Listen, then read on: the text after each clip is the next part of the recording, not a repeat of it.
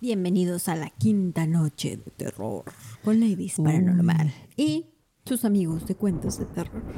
Yay. Y creo que ya vamos a la mitad del mes, Karen. No es manches. increíble que continuamos con esto. Y más si nos están escuchando. Es increíble que sigan aquí. Ya sé. Voy a comenzar. A ver. Esta noche te traigo la historia del Mini Washitu. Asume. Es una leyenda de Dakota del Norte. ¿Qué pedo? Yo pensé que de Japón. No, es que tiene nombre así como de nativo americano. Ah, ok, ok. Más específicamente es un monstruo que se aparece en el río Missouri. Missouri, no sé por qué lo rige así.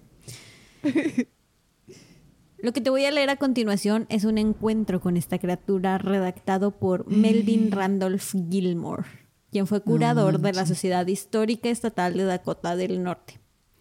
O sea, no, no creas que... O sea, si es una historia que ha ido... ah, ¿Cómo se dice? Pues sí, de boca en boca. Pero está grabada en los archivos históricos del estado. No manches. Ah, entonces sí. No sé qué tan cierta sea, pero pues. A ver. Esto es lo que escribió acerca del Miniwashitu en 1921. Se dice que mucho tiempo atrás un ser misterioso vivía en la corriente del río Missouri. Rara vez era visto por humanos y era horrible llegar a verlo. Se dice que se le llegó a ver dentro del agua en medio de la corriente, causando un brillo rojizo, rojizo como el fuego, mientras caminaba contra la corriente con un aterrador rugido. Uy. Y dicen que si este horrible ser era visto por quien fuera durante el día, quien sea que lo viera, muy pronto se volvería loco. Jamás volvería a descansar y se retorcería como si estuviera sufriendo el peor dolor de su vida hasta que la muerte lo aliviara. Ay, qué heavy. Y se dice que una vez, no hace muchos años, este espantoso ser fue visto por un hombre y él fue quien contó cómo se aparecía. Contó que tenía una extraña forma, cubierto todo por pelo como el de un búfalo, pero de color rojo, que tenía un solo ojo en el medio de su frente y arriba de eso tenía un solo cuerno. Su columna ¿Qué? sobresalía de su espalda con todos los huesos salidos como si fueran los dientes de una enorme sierra. Tan pronto como el hombre vio la horrible visión, todo se volvió oscuro para él, lo dijo él mismo. Apenas pudo encontrar el camino de regreso a casa, pero perdió la razón y poco después de eso murió. Se dice que este misterioso Miniwashitu, monstruo de agua, aún vive en el río Missouri y que en tiempo de primavera, mientras se mueve contracorriente, va rompiendo el hielo del río. Este monstruo del agua era visto con asombro y terror por la gente. Y ahí se acaba la recolección. Pero antes de morir se lo reportó. ¿O cómo? Me imagino. Fue lo que entendí, que le pasó todo eso y llegó a su casa y le dijeron, ay, ¿qué pedo? ¿Estás ciego? ¿Qué pasó? Y ya fue cuando contó todo eso. Y ya, se fue a la, a la verga. Obviamente la gente estaba aterrorizada por la leyenda del horrible monstruo. Imagínate una cosa peluda, rojiza, con un ojo, Con un, ojo cuerno, y es- cuerno. ajá, y espinas dorsales que le salen por la espalda. Ay, no. Y que además de eso ruge y, y si lo ves te vuelves loco y no nomás te vuelves loco, te dejas ciego. Y encima de eso, al rato, pues ya, te mueres. ¿Y está muy grande? No sé, no mencionan qué tamaño tiene. No creo Las que esté chiquito. Pero tampoco así enorme. Lo, pues lo pueden ver. A la distancia, ¿o qué? Ay, güey. Ay, ¿qué? asustaste. ¿Por qué? Es que tenemos aquí el archivo compartido abierto de Ladies Paranormal y de repente se empezó a mover. Ay, y yo era no fui. Karen. No. ¿No fuiste tú? Se me What the que es- fuck is going on? Es Dante. ah. Creo que sí. Sí. Ah, sí, sí es. Creo. No sé, me están dando escalofríos. Deja de moverte. Sí, sí es. Mal timing, no manches. Dante, espérate. Ahorita te toca. Bueno. Como sea. Digo, no sé, no sé de qué tamaño esté. Imagino que está grande porque si lo ven por encima del, de la corriente, porque se supone que va caminando y va rompiendo hielo, imagino que debe estar grande. Ay, no. Y aparte es así como del mismo estilo del Sasquatch. el Wendigo y todos esos criptidos que pertenecen al folclore de los nativos americanos. Incluso vi comparaciones con el chupacabras, porque ya ves que el ¿A chupacabras también le sale algo por la espalda. Sí. Y eso me hizo pensar que qué tal si es primo si son, ándale, o algo primos, así es lo que te iba a decir. del chupacabras, pero así como que la versión El en humanos. La que sabe nadar. el chupomanos. El chupahumanos. pero no lo sé, Karen. Por si las dudas, no te acerques al río Missouri. No, ya otra, otro lugar más tachable de mi lista. De que nunca Ya visitaré sé. en mi vida. Y pues, eso fue todo. No encontré nada más. Así que, Dante, deja de estar embrujando el set de Ladies Paranormal. Y, mejor, cuéntanos, una cuéntanos. historia. Así es.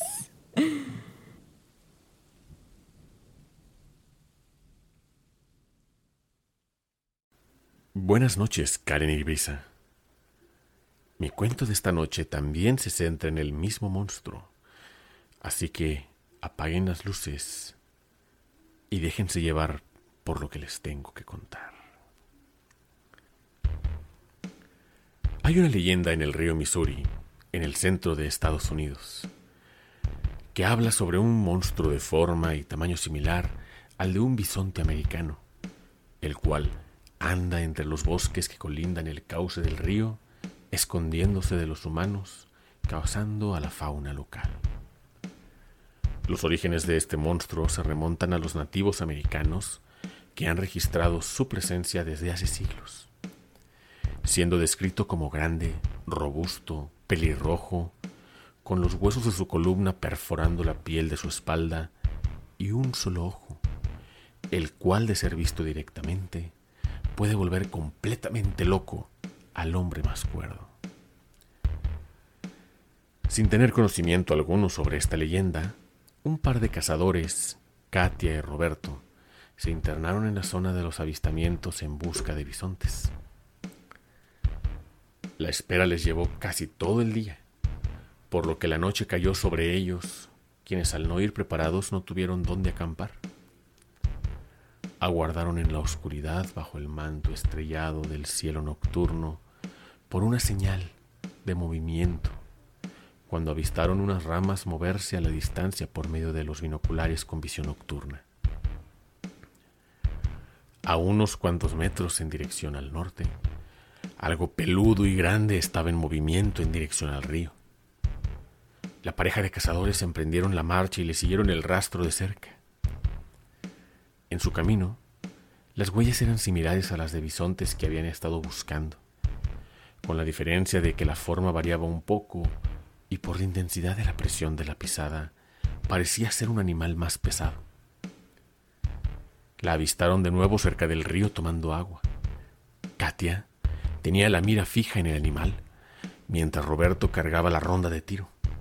Pero mientras le enfocaba, el animal levantó su cabeza y miró fijamente a Katia a través de los binoculares, haciéndole pegar un susto. De alguna manera sabía desde donde le miraban, aún escondidos entre la maleza y la negrura de la noche. Pero lo que más asustó a la mujer no eran los anormales huesos que brotaban de su lomo, ni los cuernos extraños para un bisonte, no, ni siquiera las patas más largas de lo usual. Lo que le asustó era que solo tenía un ojo, un ojo negro y penetrante. Haber cruzado miradas con dicha bestia le hizo sentir de manera muy extraña. Sintió casi como si esa cosa tuviera conciencia o intenciones, muy similar al sentimiento que te da cuando cruzas la vista con un extraño en la calle y le sonríes por cortesía. Fue como si le hubiera tratado de decir algo a través de la mirada, algo macabro. Katia entonces apuntó de nuevo los binoculares hacia donde la bestia. Cuando miró a través de ellos, el animal la veía fijamente, atrapándolo así en su mirada profunda. Ella sostuvo los binoculares con una mano sin despegarse de ellos, mientras que con la otra trazaba figuras extrañas en la tierra debajo de ella. Eran runas extrañas dentro de una figura conformada por seis círculos entrelazados. Cuando Roberto se percató de eso, Trató de llamar a Katia por su nombre, pero ella no respondía. Seguía en trance atrapada por la mirada del animal que se encontraba a la distancia. Trató de llamarla más fuerte hasta que la tomó por los hombros y la sacudió con fuerza. Entonces Katia dejó caer los binoculares y mostró sus ojos completamente grises a Ricardo, que bajo la luz de la luna parecían plateados, casi blancos. El hombre dio un paso atrás al ver que Katia, habiendo perdido por completo la razón, hablaba pronunciando vocablos extraños que carecían de sentido alguno mientras que comenzaba a comer la tierra donde había dibujado los símbolos extraños.